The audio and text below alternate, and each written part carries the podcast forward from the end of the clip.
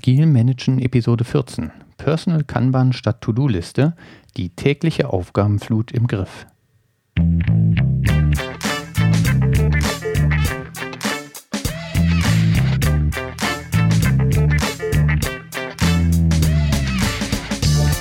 Herzlich willkommen bei Agil Managen, dem Podcast für Projektleiter und Führungskräfte in der Softwareentwicklung. Ich bin Sven Wiegand und biete dir Know-how aus der Praxis zu agilen Methoden, Mitarbeiterführung und effizientem Management, damit du dein Team zum Erfolg führen kannst.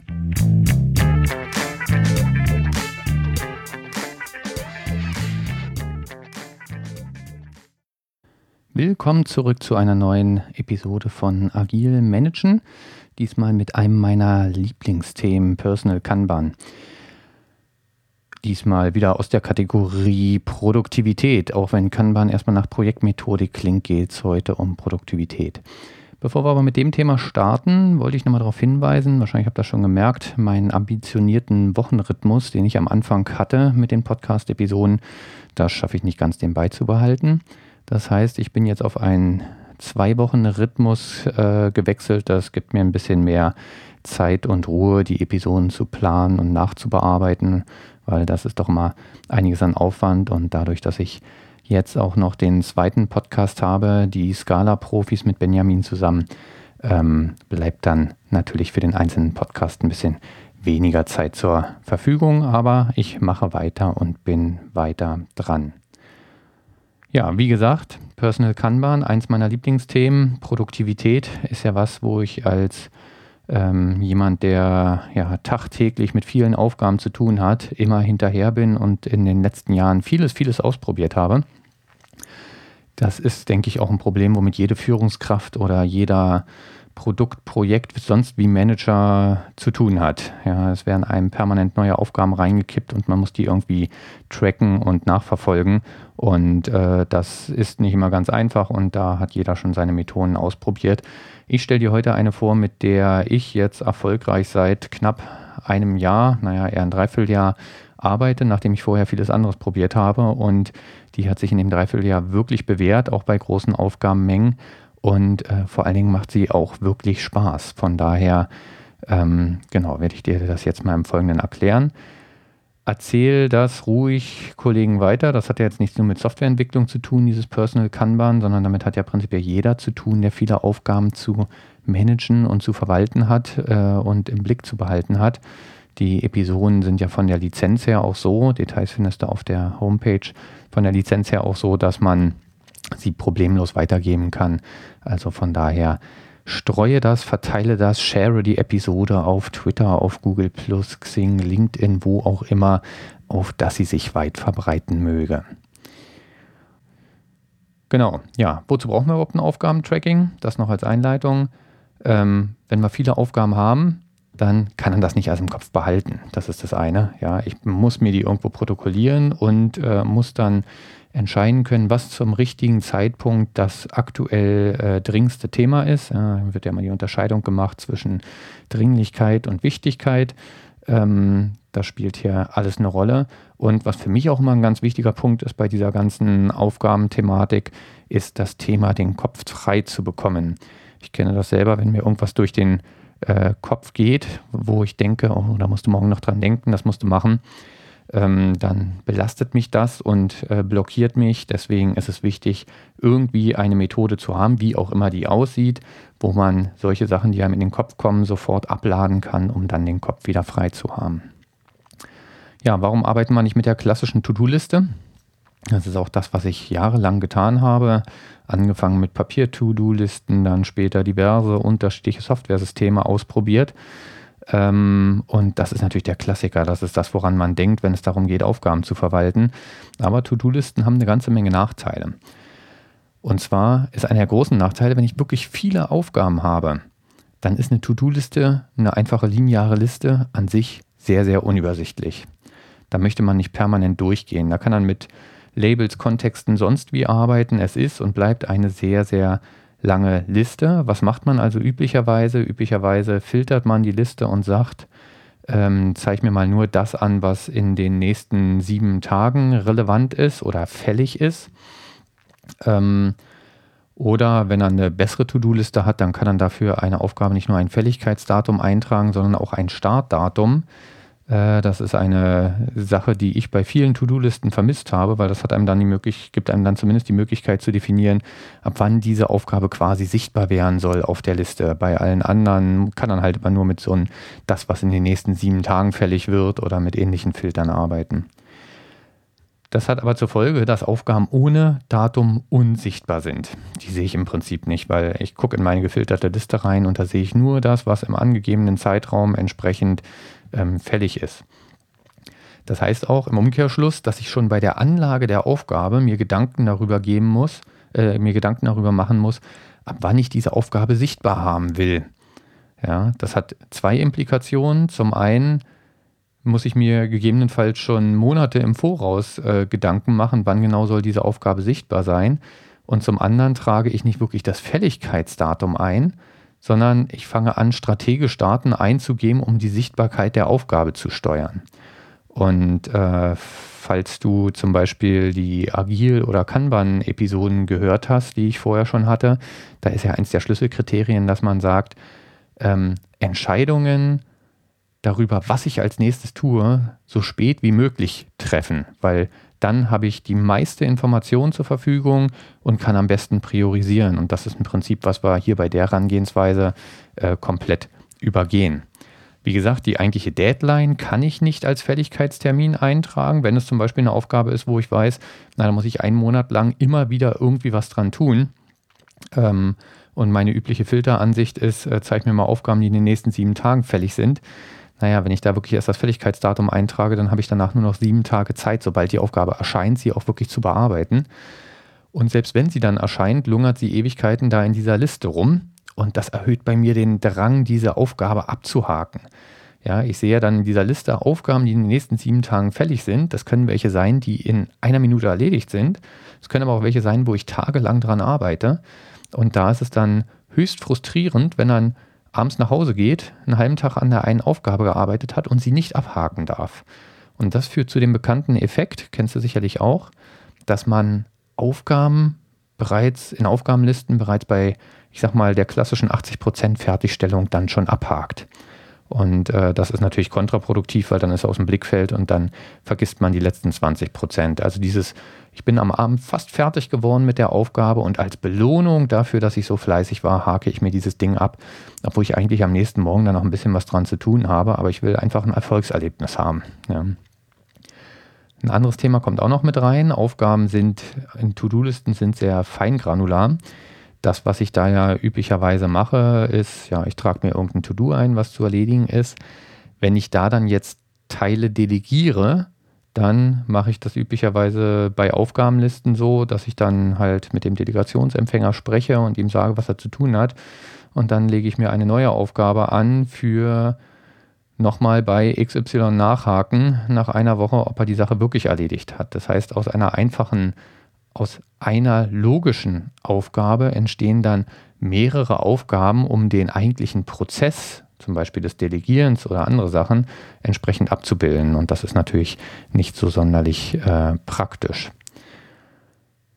Genau. Und noch eine letzte Sache, nachdem ich eine Aufgabe dann abgehakt habe, kommt dann noch der Effekt hinzu. Ich hake sie ab, damit verschwindet sie aus meiner Liste und sicherlich kennst du auch das Gefühl, dass du mal am Ende einer Woche oder am Ende eines Tages nach Hause gehst und dich fragst, was zum Henker habe ich eigentlich diese Woche getan und diese Woche geschafft? Einige der besseren To-Do-Listen haben dann auch noch die Möglichkeit, quasi in ein Archiv reinzugucken und äh, danach zu schauen. Das ist aber nicht sonderlich übersichtlich. Ähm, somit fehlt einem so ein bisschen die Möglichkeit, auch seinen Erfolg zu beurteilen und vielleicht auch mal Revue passieren zu lassen, was gut gelaufen ist und was nicht so toll gelaufen ist. Gut, damit haben wir die Schwächen von ähm, To-Do-Listen besprochen. Wie gesagt, damit habe ich jahrelang gearbeitet. Ich bin damit über die Runden gekommen. Ich habe meine Aufgaben in der Regel eingehalten, aber es war immer so der Überraschungseffekt, morgens zur Arbeit kommen. Na, mal gucken, welche Sachen heute auf der Liste stehen. Ja, das war immer von Überraschung geprägt. Und manchmal waren es tatsächlich Überraschungen, weil auf einmal irgendwelche Sachen aufgrund der dynamischen Filterung auftauchten, mit denen man, die man gar nicht mehr im Kopf hatte. Jetzt haben wir gesagt, Personal Kanban. Ich werde jetzt nicht auf die Details von Kanban eingehen, aber die Ideen von Personal Kanban basieren aus, auf dem äh, Kanban, was man auch in der IT einsetzt, also was 2007 von David Anderson das erste Mal erwähnt wurde. Ähm, vielleicht nochmal ganz kurz die Bedeutung des Wort Kanbans. Äh, das ist ein japanisches Wort. Das Kan steht für Signal, das Ban steht für Karte, also Signalkarte. Ursprünglich kommt es aus der Automobilindustrie. Wer mehr Interesse an den Hintergründen hat, und das kann ich dir an der Stelle wirklich nur empfehlen, dann hör dir einfach mal die Episode 12 an und auch die Episode 13. 12 ist so die Grundlagen von Kanban und bei 13 geht es dann um fortgeschrittene Tools, Metriken äh, zur Überwachung und so weiter. Aber wie gesagt, auf die komplette Historie gehe ich hier jetzt nicht ein. Das würde den Rahmen sprengen und ist für ein Grundverständnis von Personal Kanban auch gar nicht so wichtig, weil was wir am Ende sehen werden ist, eigentlich ist das, wie wir dann Aufgaben mit Personal Kanban verwalten, ist kein echtes Kanban. Da komme ich am Ende nochmal kurz drauf zurück.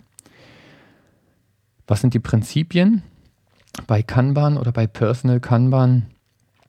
Im Wesentlichen geht es darum, Arbeit zu visualisieren. Ja, anstatt einer linearen Liste, äh, die, die auch noch gefiltert ist, visualisiere ich mir alles, was irgendwie noch zu erledigen ist um daraus dann abzuleiten, meine Planung abzuleiten und äh, zum Beispiel entscheiden zu können, was kann ich versprechen, äh, was tue ich, was habe ich erledigt, äh, wann verschiebe ich was und warum verschiebe ich es, was lasse ich jetzt erstmal unfertig, was wartet gerade auf andere ähm, oder auch im Nachhinein mal nachvollziehen können, wie schnell habe ich etwas erledigt ähm, oder wo liegen eventuell Engpässe vor, ähm, an denen ich arbeiten muss oder wo das Unternehmen dran arbeiten muss, weil mir diese Engpässe, Engpässe immer wieder die Arbeit ähm, behindern.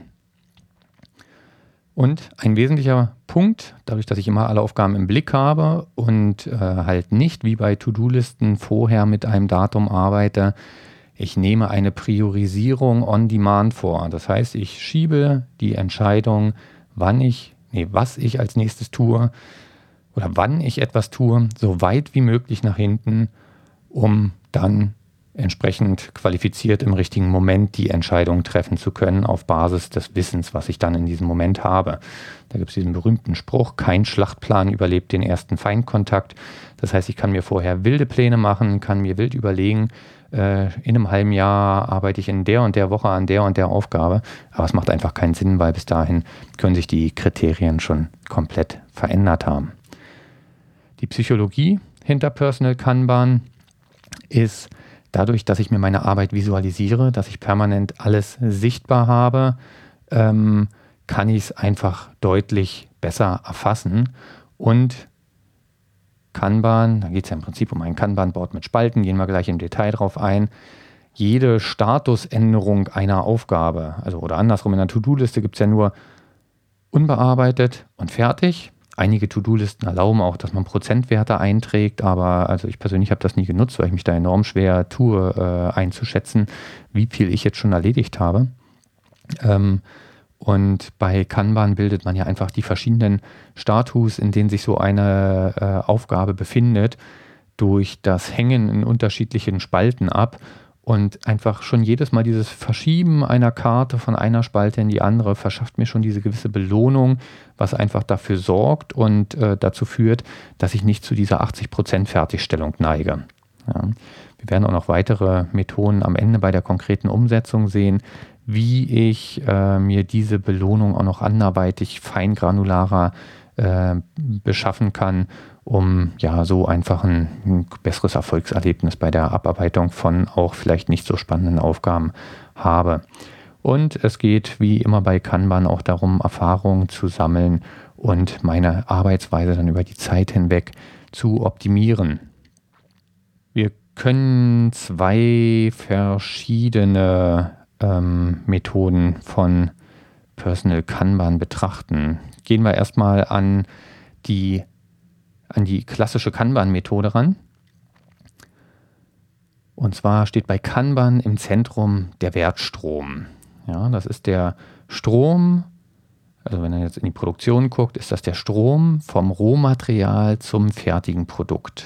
Bei Kanban geht es darum, genau diesen Strom zu identifizieren, welche Stationen durchläuft das Produkt ähm, und was wird in den einzelnen Stationen gemacht. Und äh, am Ende kommt dann halt das fertige Produkt raus. Die einzelnen Prozess, Prozessschritte werden Spalten an einem Kanban-Board. Jetzt haben wir bei unserem Personal Kanban, in der Regel geht es eher um Denkleistungsaufgaben oder schnöde To-Dos, die wir da zu erledigen haben. Also um, in den seltensten Fällen kommen hinten Produkte raus, sondern wir müssen irgendeinen Monatsbericht erledigen. Gut, ist auch in seiner Form ein Produkt. Ähm, und da, auch da gibt es verschiedene Stufen, die äh, solche Tätigkeiten durchlaufen. Und das kann ich auch einfach durch ein Kanban-Board abbilden. Also da fallen mir jetzt mal zwei Beispiele ein wenn du zum Beispiel im Unternehmen einen Blog pflegst, ja, wo du regelmäßig Posts äh, veröffentlicht, veröffentlichst, dann durchläuft so eine Erstellung eines Posts diverse Stadien. Und zwar erstmal hast du wahrscheinlich ein Backlog von Ideen, die in diesem Blog veröffentlicht werden sollen. Dann pickst du dir eine Idee raus, die wandert dann in den Status Recherche. Das heißt, du recherchierst zu dieser Karte, ähm, und, und äh, überlegst dir, was sollen die Inhalte sein. Dann kommt die Phase, in der du dieses Blogpost tatsächlich schreibst und äh, am Ende publishst du das noch im Sinne von, äh, weiß ich nicht, auf Xing und LinkedIn vielleicht Links posten, äh, um zu sagen, hier gibt es einen neuen Blogpost. Das ist übrigens genau das, wie ich bei meinem agil Managen Blog auch vorgehe. Da habe ich genau so ein Kanban-Board, wo es die Spalten Backlog, Recherche, Schreiben, Social Publishing und fertig gibt. Und für jeden Blogpost, den ich mache, ähm, existieren schon kleine Karten in der Backlog-Spalte und dann durchläuft das genau diese verschiedenen Stadien. Eine Karte in diesem Blog, äh, eine Karte an diesem Kanban-Board ist dann im Prinzip entspricht einem Blogpost. Also hier nochmal einen Schritt zurück, wenn du die Kanban-Folgen davor noch nicht gehört hast. Also die Visualisierung im Kanban-Prozess erfolgt im Wesentlichen durch ein Kanban-Board. Ein Kanban-Board hat diverse Spalten. Die Spalten visualisieren verschiedene Arbeitsstationen, die das Produkt durchläuft. Und die Karten sind die, ja, ich sag mal, die Produkte, die von vorn nach hinten durchlaufen. Also in unserem Blogpost entspricht eine Karte genau einem Blogartikel, der erstmal in der Backlog-Spalte hängt, wahrscheinlich nur aus einer Überschrift besteht und dann immer detaillierter wird und einfach den Status abbildet. Würde ich das Ganze, würde ich das Thema Blogpost in einer, ähm, in einer Taskliste abbilden, dann hätte ich verschiedene Möglichkeiten. Entweder hätte ich für diesen Blogpost tatsächlich nur eine einzelne Aufgabe. Das wäre sehr unbefriedigend. Ich tue sehr, sehr viel an diesem Blogpost. Ich recherchiere, ich schreibe, ich äh, share den auf äh, Google Plus und Twitter. Ähm, und erst ganz am Ende könnte ich diese eine Sache abhaken, diese eine Aufgabe. Die andere Variante ist die, dass man mit Unteraufgaben arbeitet in To-Do-Listen. Das heißt, dass ich mir für jede Aufgabe lege ich mir wieder oder für jede Blogpost lege ich mir wieder Unteraufgaben für die einzelnen Phasen an. Dann habe ich zumindest schon mal dieses Erfolg, diesen Erfolg, dass ich äh, jeweils einen Haken setzen kann. Da fängt schon wieder an, wenn ich beim Schreiben aber wieder merke, oh, mir fehlen hier eigentlich noch äh, Informationen, ich möchte wieder zurückgehen in die Recherche dann gehe ich in der Regel nicht hin und nehme den Haken von dem Recherche, von der Rechercheaufgabe wieder weg, äh, sondern lasse den da, weil die Aufgabe wahrscheinlich schon längst rausgefiltert ist und schon ähm, wird mir im Prinzip ein falscher Status visualisiert. Ja, dadurch, dass ich Spalten für die, für die einzelnen Stationen an einem Kanban-Board habe und das Blogpost eine Karte darstellt, was da durchwandert, kann ich auch problemlos, wenn ich in der Schreiben-Spalte bin, ähm, und merke, ich muss hier noch Informationen einholen, kann ich die Karte auch wieder zurückhängen in den Recherchebereich und äh, somit ähm, immer den Status exakt visualisieren. Und vor allen Dingen kann ich auch sehr, sehr gut mehrere Blogposts visualisieren, die gerade in Arbeit sind. Ähm, weil vielleicht bin ich bei dem einen schon am Schreiben, bei dem anderen schon am äh, Recherchieren. Das ließe sich auch wieder mit Unteraufgaben abbilden, aber das wäre bei Weitem nicht so visuell. So kann ich auf mein Blogboard raufgucken und sehe jederzeit, wie aktuell der Status ist. Für meinen Podcast gehe ich ganz genauso vor. Da habe ich ein Board für, da gibt es eine Spalte, wo die Ideen drin hängen. Auch da gibt es dann wieder eine Recherche, dann die Aufnahme, dann die Post-Production, da müssen Shownotes geschrieben werden und dann share ich das Ganze im Social Network. Und die einzelne Episode ist eine Karte, die da von links nach rechts durchwandert und am Ende dann in der Fertigspalte hängt. Und das ist eine sehr schöne Visualisierung. Und immer wenn ich eine Idee für eine Episode habe, dann hänge ich die in meine Backlog-Spalte rein und dann ist die einfach da. Und äh, wenn jetzt die nächste Episode ansteht, gehe ich durch meine Backlog-Spalte durch und gucke, so, welches Thema möchten jetzt als nächstes bearbeiten und das nehme ich mir dann. Das macht die Arbeit da sehr elegant. So, nun machen die meisten von euch wahrscheinlich keine Blogs und Podcasts auf der Arbeit. Ich ja auch nicht. Das ist ja bei mir ein Privatprojekt. Ähm, aber es gibt auch im Alltag immer wieder ähnliche Themen, wo man so eine Art äh, Wert, äh, so eine Art Wertstrom schon hat. Zum Beispiel werden ja in den meisten Firmen werden ja jährliche Mitarbeitergespräche durchgeführt. Und äh, da, wenn er eine gewisse Anzahl von Mitarbeitern hat, sagen wir mal, hast 15 Mitarbeiter, für die du Mitarbeitergespräche durchführen musst. Das ist ja auch ein relativ äh, zäher Prozess. Du musst die einzelnen Gespräche vorbereiten, du musst die Gespräche durchführen, dann musst du hinterher noch den Mitarbeitergesprächsbogen nachbereiten, dann müssen eventuell noch irgendwelche Vorgesetzten unterschreiben, dann muss man es in der Personalabteilung abgeben. Achso, und das, was ich noch vergessen hatte, am Anfang muss man natürlich für diese 15 Leute äh, Termine planen, wann man die Gespräche durchführt. Ähm, das ist schon ein relativ komplexer Prozess das habe ich tatsächlich in der Vergangenheit auch nie mit To-Do-Listen gemacht, weil das lässt sich da einfach nicht gut abbilden, sondern das waren so klassische Projekte, wo ich mir in der Vergangenheit dann irgendwelche Excel-Sheets angelegt habe, ähm, wo ich dann für jeden Mitarbeiter protokolliert habe, okay, hat schon die Phase durchlaufen, Termin ist schon festgesetzt, ist am so und so vielten.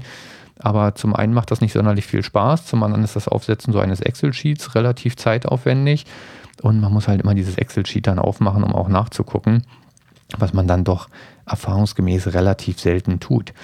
Auch hier ist wieder ein Kanban-Board äh, perfekt geeignet, ein Personal Kanban-Board, nur für dich selber einsehbar. Das ist ja niemand, nichts, was irgendjemand anderen angeht, außer den einzelnen Mitarbeiter. Der interessiert sich aber auch nur für sein Gespräch. Das heißt, da habe ich bei mir zum Beispiel auch ein Kanban-Board. Ähm, das hat links die Spalte offen. Daneben, da hängen zu Beginn dann jeder einzelne Mitarbeiter stellt da eine Karte dar. Und somit weiß ich, äh, um welche Mitarbeiter muss ich mich noch um die Gespräche kümmern. Dann gibt es rechts daneben die Terminiert-Spalte.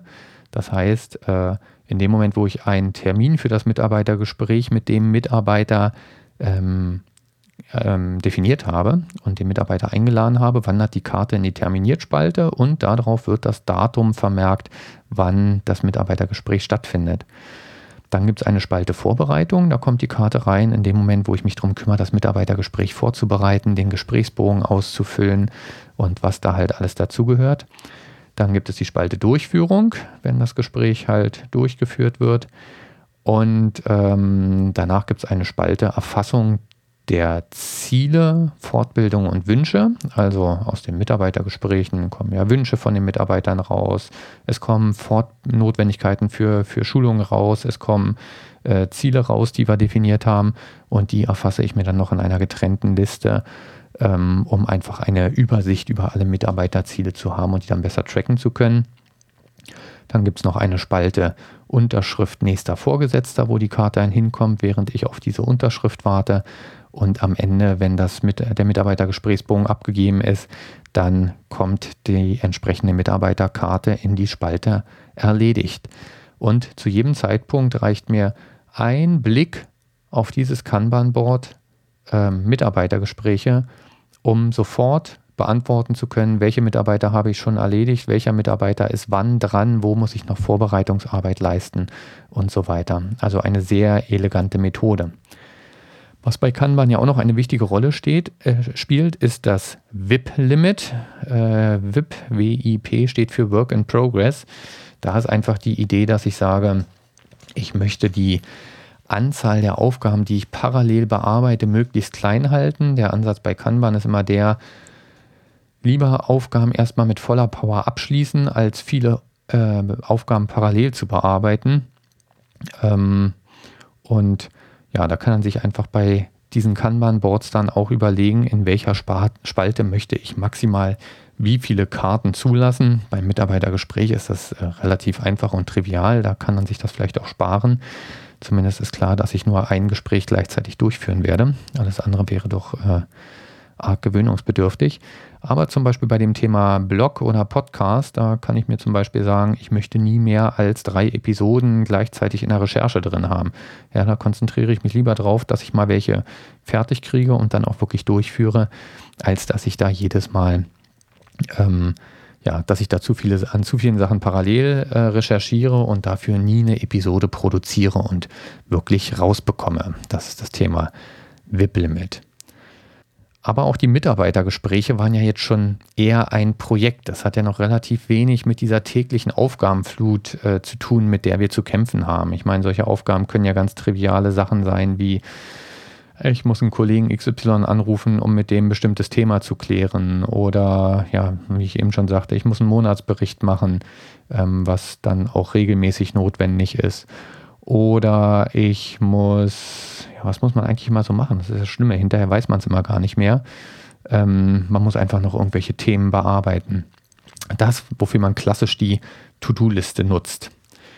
Und da weichen wir jetzt von der eigentlichen Kanban-Semantik ab, weil ich sagte ja, bei Kanban steht der Wertstrom im Mittelpunkt und für ja so eine sehr heterogene Menge von Aufgaben kann ich schwer einen Wertstrom definieren. Ja, ich kann Wertstrom für eine Episode definieren, für ein Mitarbeitergespräch, für Einstellungsgespräche, aber ich kann keinen Wertstrom für allgemeine Aufgaben, die in sich komplett unterschiedlich sind, ähm, erstellen. Und ich möchte ja auf der anderen Seite auch nicht zu viele Boards haben. Ich möchte ja nicht ein Board für Telefongespräche haben, die ich führen muss, ein Board für ähm, Monatsberichte, die ich dann, dass ich dann nur einmal im Monat brauche, sondern ich möchte ja alle Aufgaben, die ich zu erledigen habe, an einer Stelle sehen.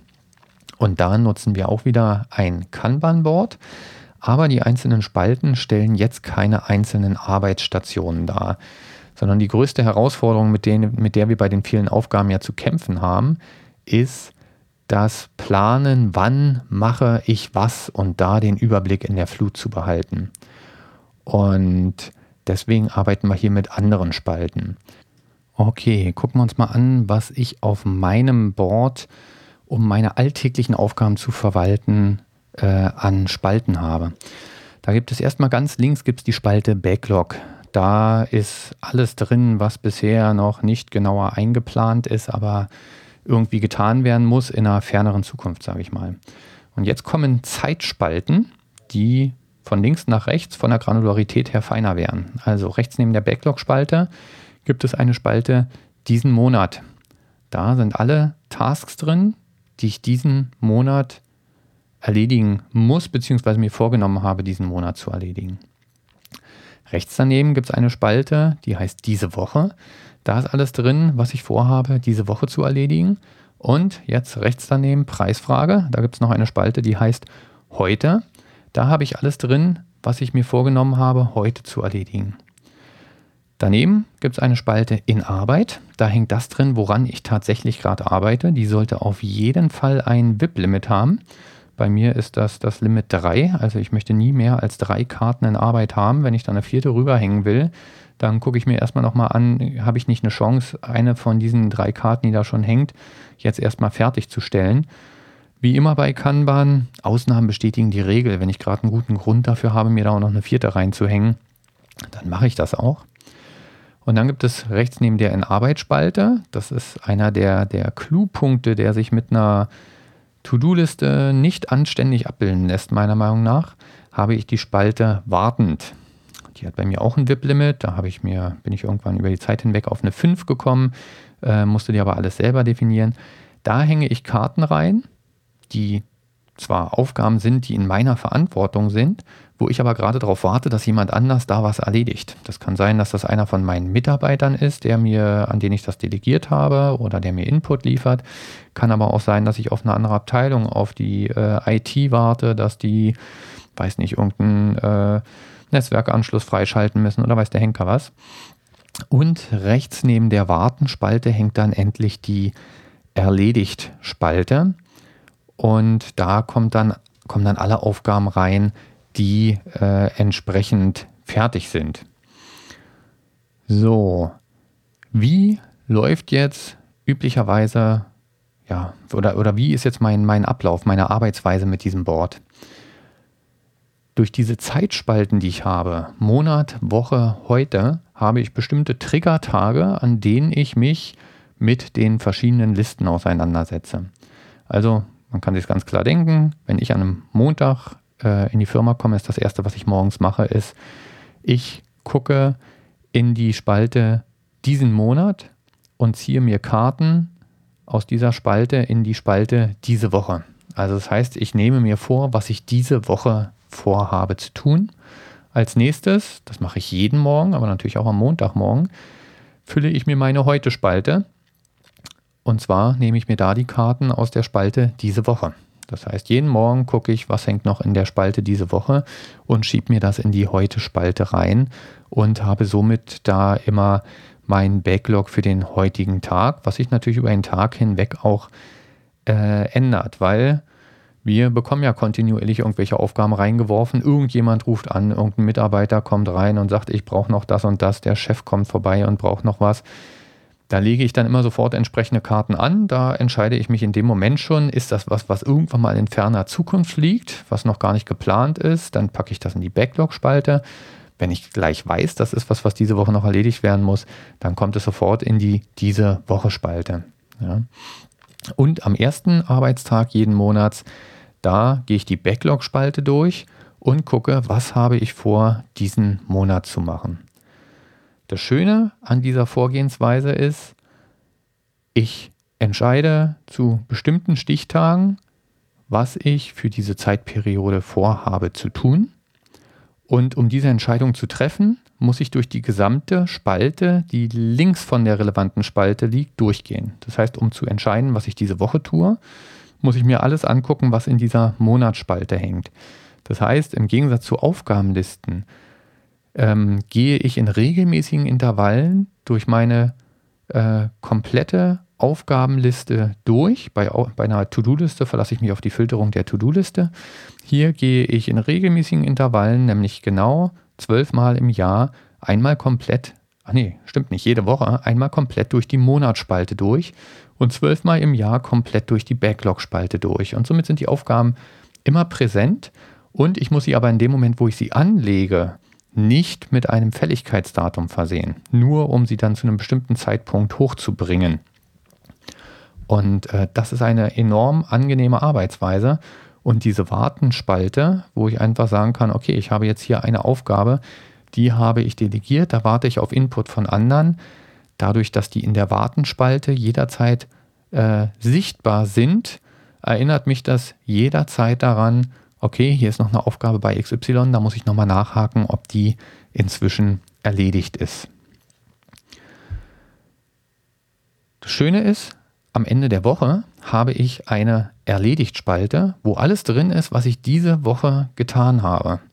Und das gibt mir nicht nur das gute Gefühl, dass ich sehe, Mann, ich habe tatsächlich eine Menge getan, weil es ist ja alles so ein Kleinkram, den vergisst man ja wieder, ähm, sondern es gibt mir auch die Chance, da nochmal drüber zu gucken, ähm, und nochmal eine Retrospektive für sich selbst zu machen. Ja.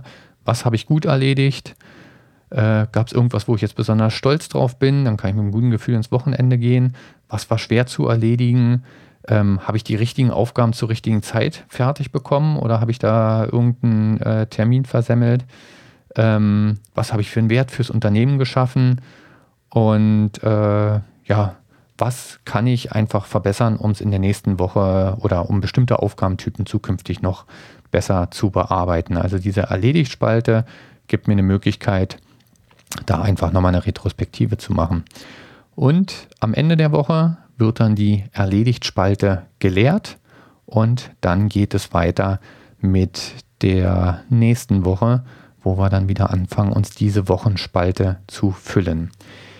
Zusätzlich bietet mir diese Vorgehensweise noch die Möglichkeit, mir Notizen auf den Karten zu machen, wenn ich bestimmte neue Erkenntnisse habe. Also wenn ich an einem relativ, äh, an, einem, an einem Thema arbeite, wo ich jetzt von drei unterschiedlichen Leuten Input brauche, Dann kann ich diese Karte an, also dann kann ich die Aufgabe an die erste Person delegieren, hänge die Karte dann in den Status warten. Da werde ich mir dann auch raufschreiben, auf wen warte ich da gerade. Wenn ich dann von dem die Info zurückkriege, dann ist die Karte wieder an meiner Verantwortlichkeit und ich notiere mir auf der Karte erstmal das Ergebnis von demjenigen. Was hat der mir für einen Input mitgegeben? Dann hänge ich sie wieder in die Wartenspalte für den nächsten, der dazu Input liefern muss. Und auch wenn das zurückkommt, äh, notiere ich mir da wieder die Zwischenergebnisse. Und somit habe ich auf der Karte immer alle Informationen, die zu dieser, ähm, ja, die zu dieser Aufgabe relevant sind und nicht ein Sammelsurium von einzelnen abgehakten, nicht abgehakten Aufgaben, sondern alles ist auf dieser Karte drauf. Es gibt im Kanban-Umfeld, das habe ich in Episode 13 ausführlich beleuchtet, gibt es verschiedene Metriken, ähm, was ist die Cycle Time, wie lange braucht eine Karte, um durchzulaufen. Da kann jetzt diskutieren, ob das im Zusammenhang von Personal Kanban eine Rolle spielt. Kannst du dir selber Gedanken darüber machen. Ich persönlich nutze es nicht, weil die Aufgaben, die ich im Personal Kanban da durchlaufen lasse, die sind einfach so heterogen, so unterschiedlich von der Komplexität her und vom Umfang her, dass es für mich keinen Sinn macht, da irgendwelche Cycle Times zu messen. Ähm, das macht nur bei gleichförmigen Aufgaben Sinn, wenn wir da das Beispiel meines Blogboards nehmen oder meines Episodenboards, da könnte man solche Metriken führen, weil eine Episode natürlich letztlich ja, identisch zu einer anderen Episode ist vom Umfang her, aber nicht bei den gemischten Aufgaben. Wenn ich jetzt mehrere verschiedene Themen an einem Board tracken möchte, dann kann ich das über Swimlanes machen. Dann kann ich mir vertikale äh, Abtrennungen nochmal schaffen. Also zusätzlich zu den Spalten kann ich mir quasi noch Zeilen bauen. Innerhalb der Zeilen kann ich wieder eine komplett andere Spaltenstruktur haben. Und äh, denkbar wäre zum Beispiel, um dieses Blockboard-Beispiel nochmal aufzugreifen, ich habe ein Board, mit dem ich meinen Prozess im Block abbilde. Ähm, auch so ein Blog hat ja unterschiedliche Aspekte. Zum einen habe ich die Inhalte, also die Blogposts. Zum anderen habe ich die ganze Infrastruktur, die hinter dem Blog steht. Ja, mein Blog ist ein, naja, wie fast jeder heutzutage, ein WordPress-System.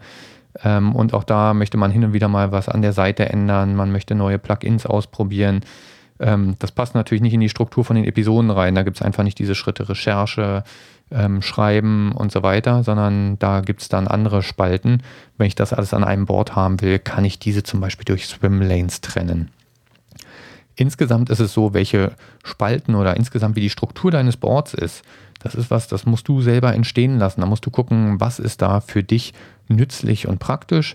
Für mich hat sich diese Trennung nach Monat, Woche, heute bewährt. Andere äh, möchten vielleicht noch eine Quartalspalte davor haben wo ich schon häufiger überlegt habe, ob es nicht Sinn machen würde, wäre eine Spalte nächste Woche, nächster Monat, weil manchmal weiß man, okay, das möchte ich jetzt diese Woche nicht ermitteln, äh, nicht erledigen, aber das muss unbedingt in der nächsten Woche passieren. Auf der anderen Seite kann dann sowas halt auch gut über ein Fälligkeitsdatum auf der Karte abbilden, wo ich halt wirklich sage, ähm, okay, die ist nächste Woche Freitag, ist die auf jeden Fall fällig. Und dann kann ich das bei meiner Planung, dann kann ich sie getrost in die Monatsspalte hängen. Und wenn ich dann nächste Woche meine Wochenspalte fülle, dann kann ich natürlich auch das Fälligkeitsdatum mit einbeziehen und sagen, okay, die Karte muss jetzt diese Woche einfach kommen.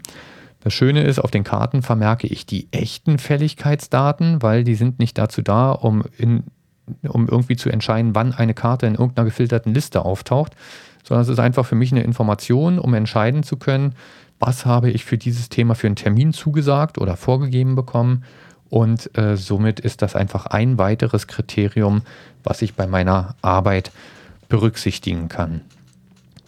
So, jetzt haben wir ganz abstrakt darüber gesprochen, ähm, wie funktioniert Personal Kanban. Ich denke, das Vorgehen ist jetzt klar. Ein Board mit Spalten, die einzelnen Aufgaben sind die Tasks. Jetzt ist natürlich noch die Frage, wie macht man das in der Praxis? Klingt jetzt erstmal so, ja, ein Board. Was, was ist denn ein Board? Ähm, ich propagiere ja bei den Teammethoden, Scrum, Kanban und so weiter, propagiere ich ja immer physikalische Mittel. Hier bei Personal Kanban sieht es ein bisschen anders aus. Gucken wir uns trotzdem erstmal an, was für physikalische Optionen hätten wir. Klassisch bei Board fällt einem natürlich das Whiteboard ein. Ja, da kann ich mir meine Spalten anmalen. Meine Karten können Karteikarten sein, die ich mit Magneten oder Kleber oder ähm, wie auch immer durch diese verschiedenen ähm, Stufen durchschiebe. Aber das ist ja, ist ja an der Stelle nicht das, was wir wirklich äh, wollen, weil ein Problem, was ich dabei habe, ist, das Whiteboard habe ich nicht in meiner Hosentasche. Das heißt, häufig habe ich einfach die Situation, dass mir auf dem Nachhauseweg noch irgendwas einfällt. Oh Gott, da musst du morgen dran denken. Muss ich mir schon wieder irgendwo anders einen Vermerk machen. Ja, weil am Whiteboard geht es nun mal nicht, das habe ich nicht dabei. Und was mir an einem Whiteboard auch nicht gefällt, ist, es ist öffentlich einsehbar. Das heißt, jeder, der in meinen Raum reinkommt, der würde meine Aufgabenliste sehen. Nun sind da aber vielleicht auch mal vertrauliche Aufgaben drin, wo nicht jeder wissen muss, dass die gerade stattfinden. Ähm, oder auch beim Mitarbeitergespräch, da muss jetzt auch nicht äh, unbedingt jeder wissen, wie da gerade der Status ist. Gut, sind auch nicht wirklich sensible Daten, aber egal. Ähm, deswegen kommt ein Whiteboard für mich nicht in Frage. Eine Variante, die auch möglich ist, ist, äh, wenn man eh ein Notizbuch hat, dass man quasi sein Kanban-Board auf einer Doppelseite im Notizbuch macht und die einzelnen Tasks sind dann kleine Post-its, die man da hin und her schiebt.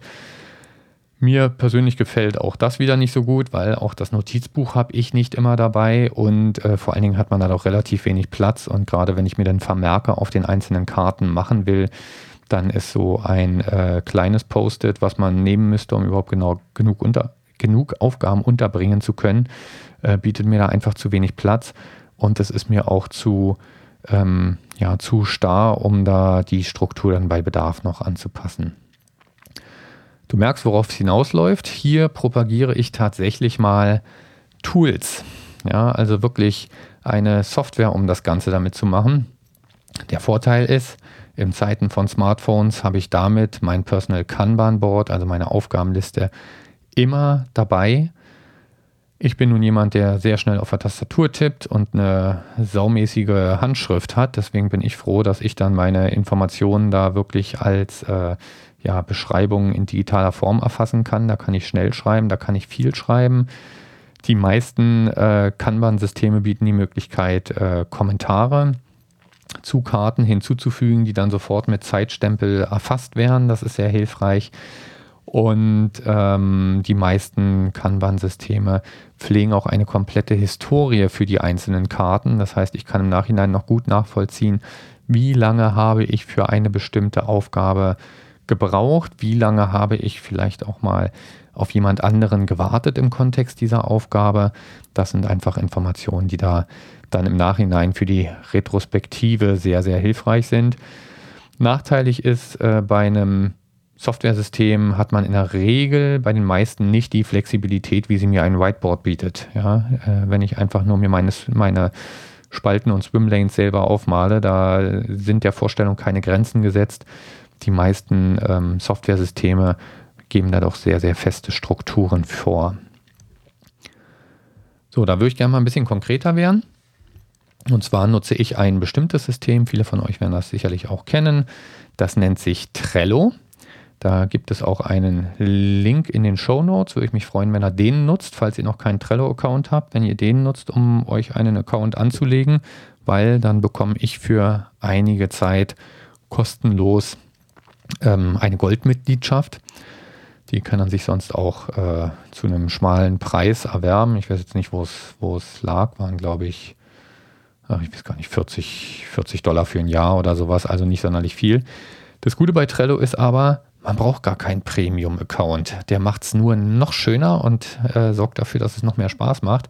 Aber Trello selber ist kostenlos. Das könnt ihr auch im Team kostenlos nutzen. Also man kann natürlich das Personal Kanban insgesamt auch so aufbohren, dass ich nicht nur jemandem delegiere und mir selber notiere, dass ich es an den delegiert habe, sondern ich kann natürlich auch äh, an denjenigen ähm, wenn der auch auf diesem Board mit drauf ist, ein Mitglied dieses Boards ist, ihm direkt diese Karte zuweisen. Aber das mache ich selber nicht. Also für mich ist mein Kanban-Board ist meine persönliche Aufgabenliste, wo ich tracke, wer an was arbeitet. Aber ich ziehe da meine Mitarbeiter nicht ein, weil dann wäre das Board auch wieder sichtbar und alle Aufgaben, die da drauf sind, wären für jeden sichtbar und das möchte ich nicht. Also wie gesagt, Trello ist komplett kostenlos nutzbar, ohne jegliche Einschrei Einschränkung. So, jetzt habe ich es. Du kannst hier beliebig viele Boards anlegen, du kannst hier beliebig viele Spalten pro Board anlegen, du kannst hier beliebig viele Karten pro Spalte anlegen. Ähm, die einzigen zusätzlichen Features, die du mit dem Premium-Account noch kriegst, ist, du kannst dir für so ein Board Hintergrundbilder hinterlegen und dann gibt es noch so ein paar Zusatzfeatures wie, äh, dass man Suchen speichern kann, was ich jetzt persönlich nicht nutze, auch wenn ich im Moment Trello Gold habe. Mich interessieren hauptsächlich die Hintergrundbilder, weil dadurch die vielen, vielen Boards, die ich inzwischen habe, einfach ein bisschen besser unterscheidbar wären und das Ganze einfach ein bisschen lebensfroher aussieht. Also wie gesagt, nutze ruhig den Link auf meiner Webseite, um dich dann bei Trello zu registrieren.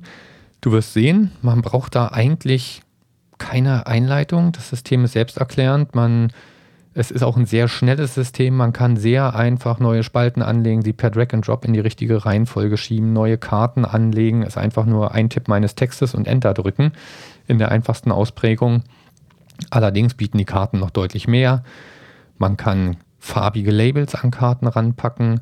Man kann Beschreibungen und Kommentare hinzupacken. Und was ich toll finde bei Trello ist, das geht mit Markdown-Syntax. Das heißt, dadurch kann ich dann auch Aufzählungen äh, Fettdruck, Kursiv und so weiter sehr bequem machen. Eine Karte kann ein Fälligkeitsdatum haben, damit kann ich mir einfach signalisieren, das muss dann und dann erledigt sein, das Thema. Man kann sich da auch erinnern lassen, da sind die Möglichkeiten sehr gering, die Trello bietet, aber wie gesagt, äh, ich will auch eigentlich gar keine Notifications haben. Für mich ist das Fälligkeitsdatum auf einer Karte ist für mich eine Information, dass das Thema zu diesem Zeitpunkt erledigt sein muss und das ist einfach ein weiteres Kriterium was, Kriterium, was ich bei meiner Aufgabenplanung mit einbeziehe. Ein ganz tolles Feature ist, eine Karte kann beliebig viele Checklisten haben. Eine Checkliste ist im Prinzip nichts weiter als eine, eine Überschrift und darunter kann ich mir wie in einer To-Do-Liste einzelne Aufgaben anlegen.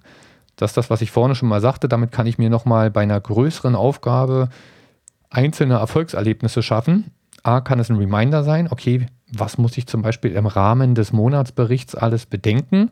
Aber auch wenn ich dann einen dieser Punkte erledigt habe, kann ich den abhaken und habe somit schon mal meinen Teil Erfolgserlebnis. Aber erst wenn ich die letzte abgehakt habe, kann ich die Karte wirklich nach erledigt hängen.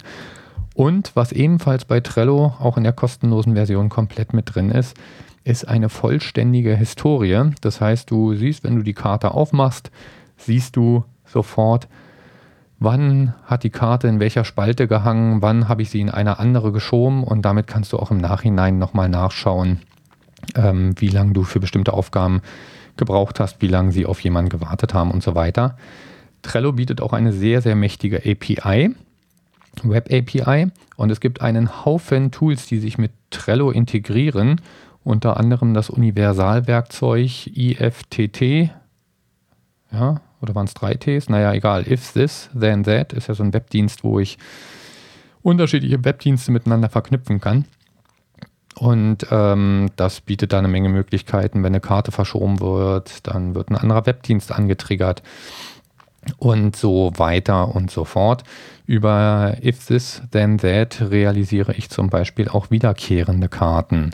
Ja, der sorgt dann dafür, dass zum Beispiel jeden Monat eine Karte Monatsbericht in meiner diesen Monatsspalte automatisch hängt. Das kann man über solche Dienste dann machen. Trello ist sehr, sehr schön per Tastatur bedienbar. Wenn man sich da ein bisschen mit befasst hat, kann man da sehr schnell mitarbeiten. Und was ich eben ganz, ebenfalls ganz toll finde, sie haben eine hervorragende Android-App, die macht wirklich Spaß, für iOS auch. Die kann ich nicht beurteilen, weil ich kein iOS-Gerät habe. Und auch die sind in der kostenlosen Version einfach mit drin. Also Trello kann man uneingeschränkt auch in der kostenlosen Version wirklich empfehlen und nutzen. So, wie ist jetzt da meine Arbeitsweise? Wenn ich eine neue Aufgabe habe, lege ich eine neue Karte an. Das geht sehr, sehr schnell. Ich füge dann Labels zu der Karte hinzu. Dadurch bekommt das Board ein bisschen Farbe, weil die Labels verschiedene Farben haben. Kleiner Tipp, man kann die Labels aus einer Liste auswählen und hinzuklicken. Man kann aber auch schon beim Schreiben des Kartentitels mit der üblichen, üblichen Hashtag-Syntax ähm, Labels hinzufügen. Da kommt dann auch eine Autocompletion mit rein. Während ich tippe, schlägt er mir dann passende Labels vor. Ähm, man kann, wie man seine Labels strukturiert, ist natürlich äh, ja, sehr individuell und jedem selbst überlassen. Ich habe das eher nach Themen, Projekten, Produkten organisiert. Die verschiedenen Produkte zum Beispiel haben dann auch verschiedene Farben. Ähm, und ich habe für verschiedene Personen, auf wen gerade etwas wartet. Da nutze ich dann überall diese dunkelgraue Farbe. Man hat leider nur einen sehr beschränkten Satz von Farben. Da weiß ich immer, dunkelgrau heißt, das ist ein Person-Tag, da weiß ich, okay, bei der und der Person hängt die Aufgabe gerade, darauf warte ich, dass derjenige das erledigt hat. Man kann natürlich auch, wenn man, ähm, sag schon hier, wie heißt die Methode, Getting Things Done, genau, wenn er nach dieser Methode eher sich daran orientieren will, dann kann er über Labels natürlich auch einen Kontext abbilden und sich damit Sachen markieren, ähm, zum Beispiel welche, die jetzt weniger Aufmerksamkeit erfordern. Wenn er mal einen Tag hat, wo man weniger produktiv ist, dann kann er sich so mit Karten rausziehen, ähm, die vielleicht nicht gerade die hohe geistige Leistung erfordern. Trello bietet eine sehr einfache, aber wunderbare Filterfunktion. Damit kann ich mir mein Board schnell zusammenfiltern und zum Beispiel nach Karten mit bestimmten Tags oder Titeln äh, suchen. Geht auch in der kostenlosen Version. So, wenn es zu einer Aufgabe noch Details gibt, dann packe ich die in die Beschreibung rein. Da nutze ich, wie gesagt, sehr, sehr gerne Markdown, um dann zum Beispiel Aufzählungslisten zu machen und so weiter. Und wenn die Aufgabe ein echtes Fälligkeitsdatum hat, also zum Beispiel, weil ich was von meinem Chef auf den Tisch bekommen habe, was bis zu einem bestimmten Termin erledigt sein muss, dann vermerke ich das auch mit Trellos Fälligkeitsdatumsfunktion. Aber wie gesagt, ich nutze das Datum nicht, um irgendwelche Sichtbarkeiten oder sowas zu steuern. Unterpunkte als Checklisten hatte ich schon erwähnt. Wenn ich neue Erkenntnisse habe, erfasse ich die gerne als Kommentar. Der Kommentar wird mit einem Zeitstempel automatisch versehen und somit habe ich in der Karte eine vollständige Historie drin. Das ist äh, super, super toll. Zum Beispiel, wenn ich eine Aufgabe delegiere, dann packe ich das, die Karte in die Spalte wartend, packe ein Label für den entsprechenden äh, Zuständigen ran ähm, und schreibe mir einen Kommentar rein, habe Aufgabe delegiert, Mail an so und so und dann weiß ich auch gleich später, wenn ich nochmal die Mail raussuchen will, ach, die hast du am so und so vierten geschrieben und weißt ja auch, an welche Person sie ging. Somit hast du die Mail dazu dann auch sehr, sehr schnell gefunden und wenn derjenige mir seine Ergebnisse liefert, dann erfasse ich die auch gerne als Kommentar auf der Karte. Ja, wenn die Karten fertig sind, wandern sie in die Dann-Spalte. Das geht einfach per Drag and Drop. Und am Ende der Woche lösche ich die Dann-Spalte nicht etwa, sondern Trello bietet da ein nettes Feature. Das, da kann dann alle Karten aus einer Spalte archivieren, nennt sich das. Das heißt, damit verschwinden die Karten vom Board. Sie sind in Trello aber drin. Man kann dann über die Seitenleiste in Trello, kann dann zum Beispiel auch die archivierten Karten äh, durchsuchen und dann auch darauf zugreifen, weshalb dann so eine Notizen, die ich mir vorher auf den Karten gemacht habe, ähm, einfach weiterhin da sind und somit lohnt es sich auch wirklich Erkenntnisse auf den Karten zu protokollieren, weil ich sie zu jedem späteren Zeitpunkt noch bequem über die Suche aufrufen kann. Was ich noch nicht verstanden habe, ist, ob Trello die Karten irgendwann nach einer gewissen Zeit äh, automatisch löscht oder ob dieses Archiv unsäglich groß ist. Also wenn da einer von euch Erkenntnisse zu hat, dann bitte her damit.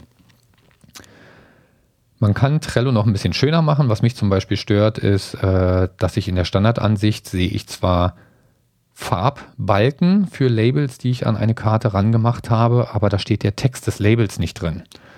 Ja, und äh, das macht zum Beispiel, wenn dann für verschiedene äh, Labels den gleichen, die gleiche Farbe verwendet. Es gibt nur acht Farben, deswegen ist man darauf angewiesen bei vielen Labels. Und ich sagte ja, für Mitarbeiter nehme ich dieses dunkelgrau, ähm, dann kann ich die nicht unterscheiden. Ähm, und mir fehlt auch ein Kartenzähler oben in der Spalte. Also ich setze mir durchaus WIP-Limits für einige Spalten. Das nehme ich einfach an den Spaltentitel, schreibe ich einfach in Klammern eine Zahl dahinter. Aber man möchte ja einen Kartenzähler haben. Glücklicherweise sind diese Sachen in der Webanwendung im HTML alle drin. Sie sind nur durch das Standard äh, CSS von Trello versteckt. Deswegen kann man sich mit entsprechenden Tools, die einem im Browser ähm, ja, es ermöglichen, für bestimmte Seiten bestimmtes CSS hinzuzufügen, diese Sachen auch sichtbar machen und Trello da auch noch ein bisschen aufhübschen. Ich werde da in meine Show Notes mal ein CSS mit reinpacken, was ich mir mal zusammengebaut habe. Damit bekommt man dann wirklich lesbare Labels und äh, Kartenzähler oben in den Spaltenheadern. Ähm, kann man dann zum Beispiel unter Chrome mit dem Stylebot äh, Add-on für Chrome kann er ein seitenspezifisches CSS ablegen und damit kann man das dann zum Beispiel nutzen. Packe ich in die Shownotes rein. Leider ist Trello wie alles andere auch nicht perfekt. Was mir zum Beispiel sehr, sehr fehlt, sind Unterspalten. Also, dass ich eine Spalte nochmal in Subspalten, nämlich Doing und Done, aufsplitten kann. Das ist ein Thema, was man bei Kanban relativ häufig braucht. Und auch Swimlanes gibt es leider nicht. Ich habe diverse andere Kanban-Tools evaluiert, äh, werde da sicherlich auch irgendwann eine Episode zu machen.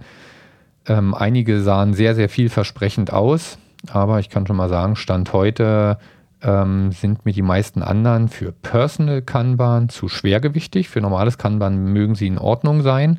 Aber bei Trello schätze ich genau das, dass ich Text eingeben und Enter drücken erzeugt mir eine neue Karte. Und diese Schlankheit der Markdown-Syntax, das sind Features, die möchte ich einfach nicht mehr missen.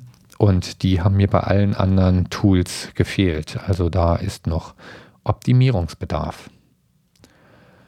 So, da sind wir heute ein bisschen länger geworden als die letzten Male. Aber ich bin jetzt am Ende. Ich hoffe, du hast die Vorteile von Personal Kanban verstanden.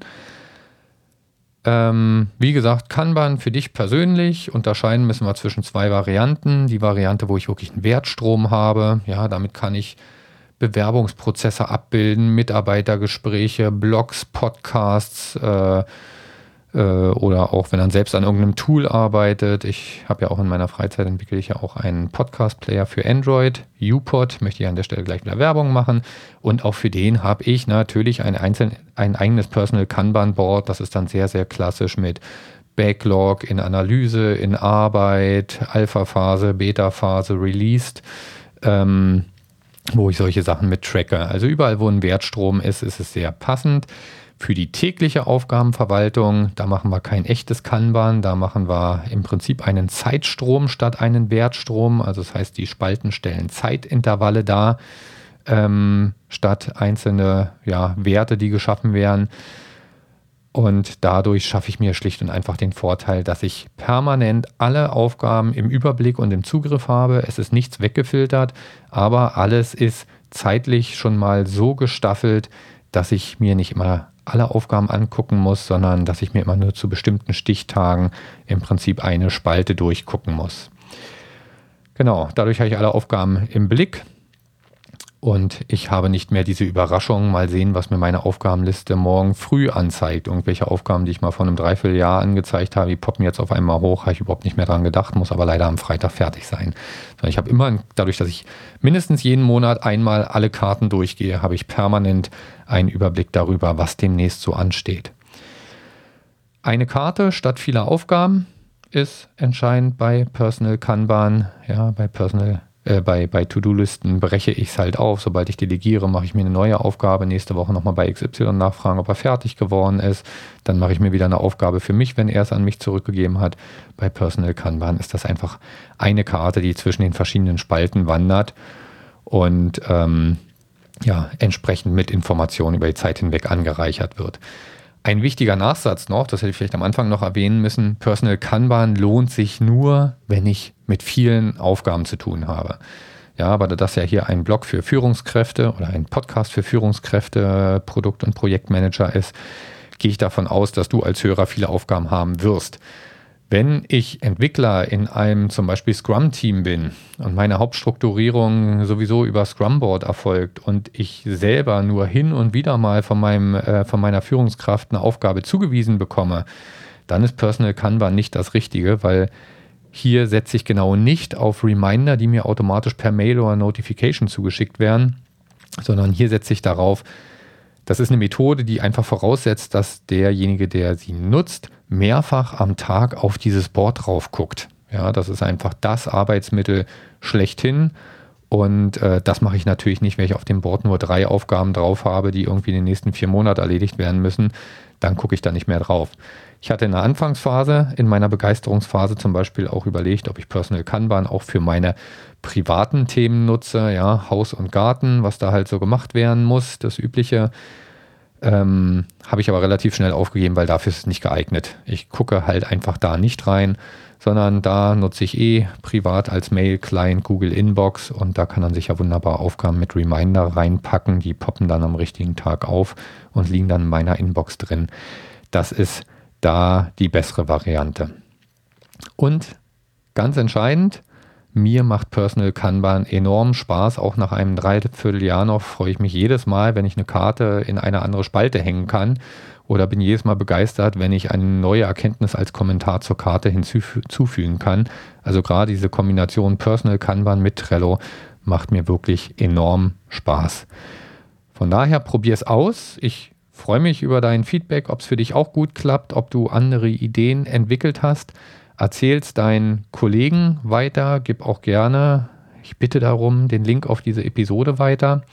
Und äh, wenn du noch mal ein bisschen in die Details von Kanban reingucken willst, dann, äh, ja, dann hör dir noch mal die Episoden 12 und 13 an. Da ist sicherlich auch einiges an Informationen drin, was du dann noch mal auf das Thema Personal Kanban übertragen kannst. So, über eine Stunde, also definitiv genug geredet für heute. Viel Spaß, viel Erfolg mit Personal Kanban und viel Spaß dabei, deine Aufgaben zu bewältigen. Bis zum nächsten Mal. Ciao. Ich bedanke mich fürs Zuhören und freue mich über dein Feedback auf iTunes, via Twitter, Google Plus oder als Kommentar auf der Website unter agilmanagen.de. Ich bin Sven Wiegand und wünsche dir und deinem Team viel Erfolg. Bis zum nächsten Mal bei Agil Managen.